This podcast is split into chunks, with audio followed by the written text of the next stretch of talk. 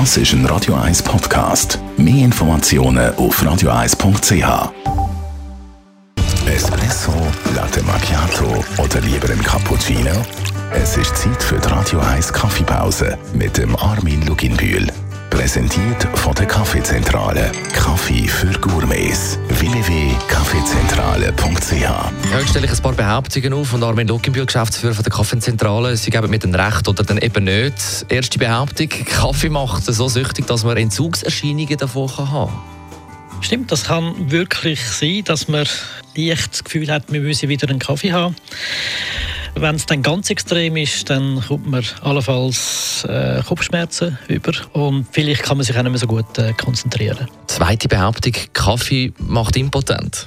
Ja, das stimmt. Also, Was? Vielleicht ist das ein bisschen weit hergeholt, aber man sagt ja, äh, Kaffee macht äh, müde Männer munter.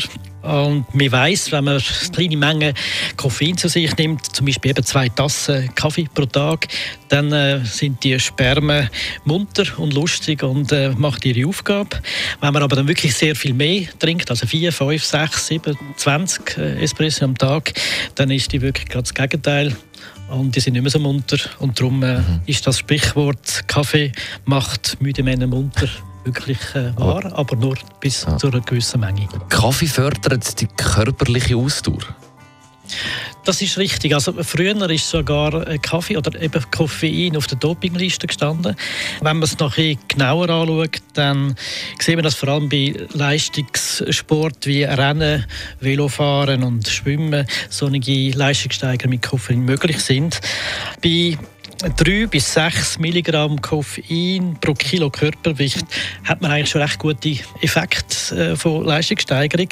Ein Espresso hat 25 Milligramm Koffein drin und wenn man sagt, okay, ein Athlet oder ein Sportler äh, hat 60 Kilo, dann wären das ungefähr 180 bis 360 Milligramm Koffein. Das heißt also, ab 10 Espresso kann eine Leistungssteigerung stattfinden und das muss man zuerst mal machen. Was ist denn eine gesunde Dosis Kaffee pro Tag? Es kommt wirklich darauf an, wie fit das man ist und wie schwer das man ist. Aber ich sage jetzt mal, ab vier Espresso ist man wirklich äh, dabei.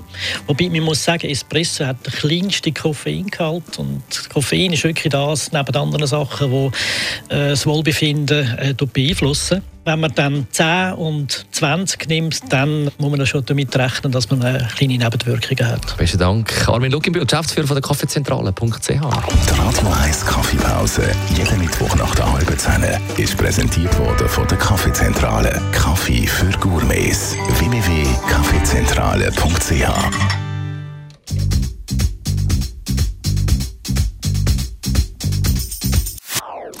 Das ist ein Radio 1 Podcast. Mehr Informationen auf radio1.ch.